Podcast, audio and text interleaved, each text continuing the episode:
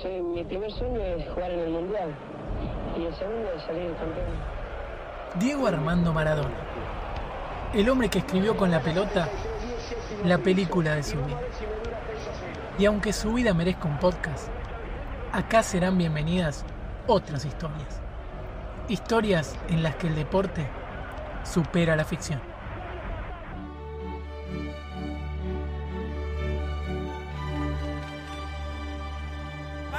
Pará, pará, pará, pará, pará. Sacame, eh. Ahora sí, esa música otra vez vuelve la Copa Libertadores y queríamos empezar a palpitarla. En un contexto pandémico, con planteles que se están armando como pueden, con miles de casos positivos en América, pero bueno, será un condimento más de una copa que tantas historias inéditas nos ha regalado. En esta competencia son incalculables los ejemplos de hechos en los que el deporte superó a la ficción. Para acordarse de todos ellos, hay que ser un verdadero fanático.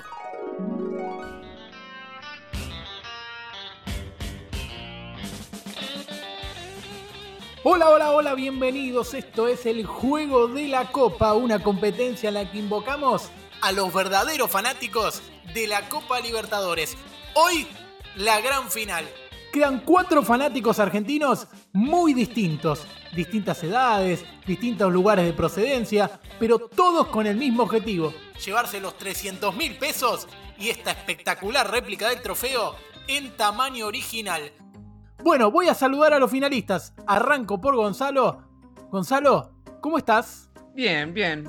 Muy, muy nervioso, pero, pero bien. Está bien, tranquilo, es normal. Le cuento a la gente, Gonzalo tiene 22 años, es de Ramos Mejía y se recibió el año pasado de periodista deportivo. Así que veremos si saca ventaja con eso para ser el ganador. Dije bien, ¿no? Sí, sí, así es. Perfecto. Bueno, mucha suerte. Y saludo a Fernando, comerciante, tiene 48 años, nació en Buenos Aires, pero ahora vive en Merlo, San Luis.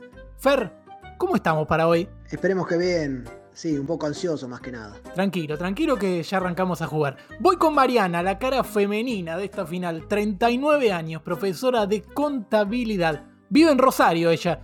Siempre relajada, ¿o no? Siempre. Hoy no tanto, pero bueno. Ah, ¿hoy sí, más nerviosa? Sí, sí, hoy sí. No sé si es porque es la final o por qué. Probablemente, pero mucha suerte también para vos. Y saludo al último de los finalistas del juego de la Copa. Él es Rodrigo. Tiene 25 años, es ingeniero informático y vive en Villa Crespo. Rodri, ¿sensaciones? Como dicen algunos periodistas deportivos. Por ahora tranquilo, después no sé. Perfecto, me gusta la sinceridad. Y vamos a arrancar a jugar esta gran final del juego de la Copa. Recuerden los que están del otro lado. Buscamos al argentino más experto en Copa Libertadores. Para esta final subimos la dificultad. Todas las preguntas son realmente hechos curiosos y hasta irrepetibles que ocurrieron en este certamen, así que expertos a estar más fanáticos que nunca. Cuatro finalistas, 300 mil pesos y ese hermoso trofeo en premios. Arranca la final, jugamos a ¿En qué año fue? Muy bien, ya saben la modalidad, le voy haciendo una pregunta a cada uno. Todas las respuestas son años y el primero que llega a los dos errores quedará eliminado. Arranco por Gonzalo y ahí la ronda sigue para la izquierda. 10 segundos para responder que comienzan después de que diga tiempo. ¿Estamos listos? Listos. Perfecto, arrancamos. Gonza, ¿en qué año el equipo campeón tuvo como máximo goleador a su arquero? Tiempo. En el 2005. Gonzalo dijo 2005 y la respuesta es... Perfecta, claro que sí. Rogerio Seni en el San Pablo hizo 5 goles en esa copa. Fernando, tu turno, Fer. ¿En qué año Vélez y Racing jugaron un partido de Copa Libertadores y uno de torneo local el mismo día? Tiempo. 1997, seguro que fue 1997. 1997, dijo Fernando. Y la respuesta es... Sí, correcta, excelente. Fue en esa copa. Se enfrentaron entre sí en el torneo local y ganó Racing, que había puesto titulares. Ese mismo día la academia perdió en Ecuador ante Deportivo Quito y Vélez con titulares le ganó 3 a 2 a Emelec en Guayaquil. Mariana para jugar ahora. Y la pregunta para vos es, ¿La Copa de qué año fue considerada como la más limpia de la historia? Tiempo. La Copa de 1993. 1993, dice Mariana. A ver, la respuesta es... Correcta, sí. Nicolás Leós, presidente de la Conmebol, la denominó así porque no hubo un solo incidente en los 92 partidos del certamen. Aquella copa que ganó San Pablo a la Católica en la final. Bueno, y entra a juego Rodrigo. Rodri, vamos, ¿eh? La pregunta es, ¿en qué año América de Cali, en una instancia avanzada de la Copa, les prestó unos shorts a sus rivales para que no se confundieran dentro de la cancha? Pero resulta que les habían puesto unos polvitos que irritaban las entrepiernas de los jugadores. Tiempo. 1987. 1987, dijo Rodri con algunas dudas. Y la respuesta es... Ay, 1985 era. Con esa trampita le ganaron al Nacional de Ecuador y pasaron a la final que perderían con Argentino Junior. Pero bueno, Rodri, primer error, no pasa nada, pero no te podés volver a equivocar. Gonzalo, vuelvo con vos. La pregunta es, ¿en qué año los equipos brasileños no ganaron ningún partido? Tiempo. Eh, eh, no, no. No, me mataste, no, no sé. Bueno, bueno, no pasa nada. 1985 era también la respuesta. Ese año la jugaron Fluminense y Vasco da Gama. Compartieron grupo 1 con Ferro y Argentinos y no pudieron ganar. Es decir, que también empataron los dos partidos entre ellos. Fernando, tu turno. Venís bien, ¿eh? La pregunta es, ¿en qué año fue el famoso Boca Sporting Cristal que terminó con 19 jugadores expulsados? Tiempo. 1971. 1971 y la respuesta es... Correcta, bien, impecable. Boca y Sporting Cristal jugaban en la bombonera un duelo clave para la clasificación a semifinales.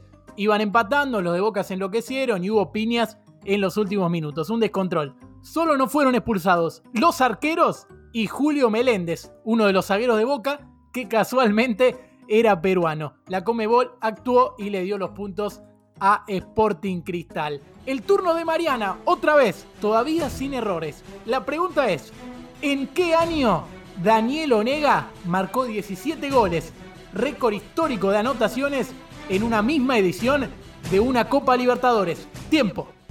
1966. 1966 contestó Mariana y la respuesta es... Correcta, claro que sí, el argentino hizo 17 goles con la camiseta de River en 20 partidos en esa edición, incluso le convirtió uno a Peñarol en la final perdida y recordada porque allí nació el apodo de gallinas para el conjunto River Platense. Bueno, le toca a Rodrigo y atención porque no se puede volver a equivocar.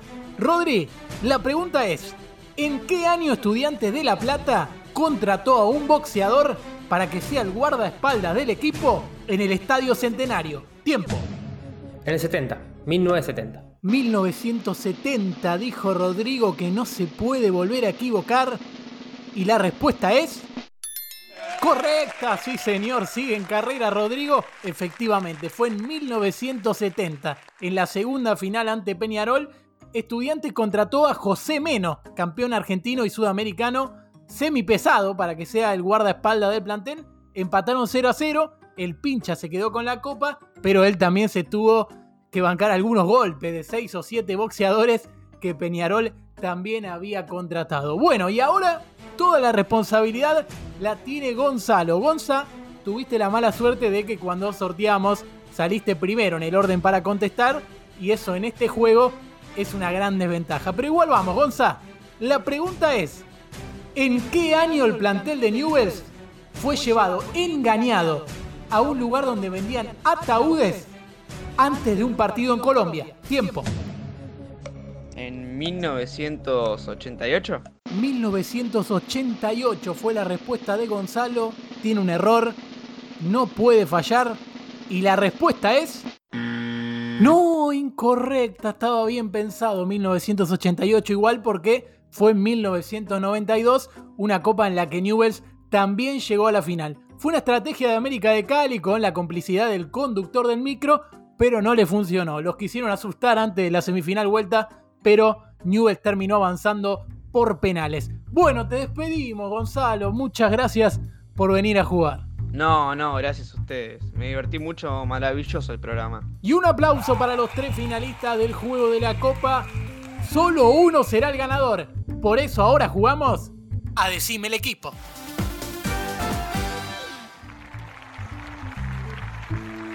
Y vamos a jugar, pero les explico la modalidad. Cada uno tiene un pulsador adelante suyo. Esto es mata o muere. Hago una pregunta. El primero que pulsa, contesta. Si contesta bien, clasifica a la final. Si no, otro tendrá la chance de responder. No pueden tocar hasta que no diga tiempo. Los dos primeros que respondan bien, clasifican a la final. Y el otro queda eliminado. ¿Jugamos entonces? Vamos. Decime el equipo que debutó en la Copa Libertadores 1980 y el día de su primer partido hizo desfilar a un león de 200 kilos para meter miedo. Tiempo.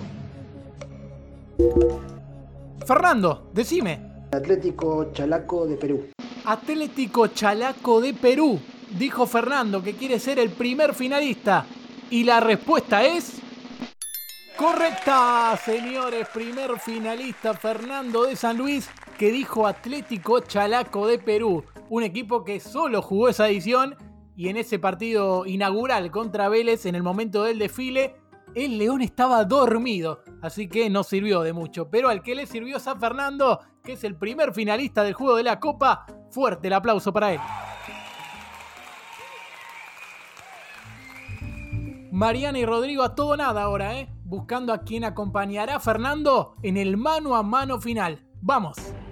Decime el equipo que, entre otras cosas, organizó unas rifas para poder jugar la liguilla pre-libertadores de un certamen al que finalmente accedió y perdió en cuarto de final. Tiempo.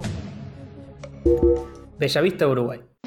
Bella Vista de Uruguay, dijo Rodrigo. ¿Será el finalista? La respuesta es... Correcta, Rodrigo, señores. Jugará el mano a mano contra Fernando porque la respuesta es el Club Bella Vista de Uruguay. El presidente le había dicho al DT que no había un peso para jugar la Libertadores 1999 y sin embargo el DT se movió, hizo colectas, rifas, tocó timbre, puso plata y lograron entrar a la Copa. Ese año llegaron a cuartos, aunque ya sin ese DT que se había ido porque estaba harto de esa dirigencia. Mariana, un placer, felicitaciones y gracias por jugar con nosotros. No, nada que agradecer. Gracias a ustedes la pasé muy bien. Un aplauso para los dos finalistas, para Fernando, para Rodrigo. Uno de ellos se llevará la réplica del trofeo en tamaño original y los 300 mil pesos. Se viene la final, jugamos a cómo se llama. Muy bien, la gran final, Fernando y Rodrigo, Rodrigo y Fernando. Les comento la dinámica de este cómo se llama. Es al mejor de tres. Siguen los pulsadores. El primero que pulsa responde. Si contesta bien, suma un punto. Si responde mal, el punto es para el contrincante, así que no aprieten por apretar. Los pulsadores no se activan hasta que no diga tiempo. Mucha suerte para ambos. Arranca la gran final del juego de la Copa. Vamos. La pregunta es, ¿cómo se llama el arquero, hoy entrenador, que en la Libertadores 2004 pidió patear un penal? Lo erró e inmediatamente después de errarlo, se fue al vestuario. Tiempo. Fernando, tu respuesta. Rafael Dudamel. Dudamel, entrenador de Venezuela, dijo Fernando, en esta primera pregunta del mano a mano. Y la respuesta es... Perfecta, claro que sí, 1 a 0 está Fernando porque es así. Dudamel en el repechaje de esa copa jugaba para Maracaibo y estaban perdiendo 5 a 1 contra Barcelona de Guayaquil. Fue penal, pidió patearlo, lo erró y se fue. En el vestuario después terminó a los golpes con uno de los compañeros que también quería ejecutar. Bueno, próxima pregunta en esta final y puede ser la definitiva porque Fernando está match point. Atención, la pregunta es, ¿cómo se llama el delantero brasileño que en 1995 golpeó a un periodista y le destrozó la cámara a un camarógrafo luego de una derrota en la que él había fallado un penal? Tiempo. Fernando, decime, si contestás bien, sos el ganador. ¿Tu respuesta? El animal Edmundo. El animal Edmundo, dijo Fernando. Si esta es la respuesta correcta, el trofeo y los 300 mil pesos se van para San Luis. Edmundo dijo, y la respuesta es... Sí, correcta. Fernando es el ganador del juego de la copa, señoras y señores. Fernando, ahora sí, sensaciones. Gracias, gracias, eh. La verdad que estoy muy contento. Nunca juego ningún concurso y bueno, muchas gracias, eh. Nada que agradecer, me imagino tantos partidos frente al televisor, tantas noches de copa alentando a tu equipo y al final tanto sufrimiento por tu equipo en la copa, te dio resultado. Sí, muchas noches frente al televisor. Sí, pero mi equipo, nosotros, nosotros nunca la jugamos.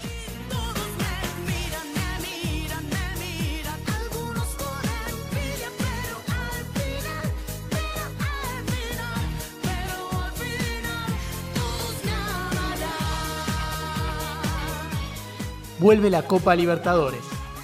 Si antes la mirábamos todos, ahora más que nunca.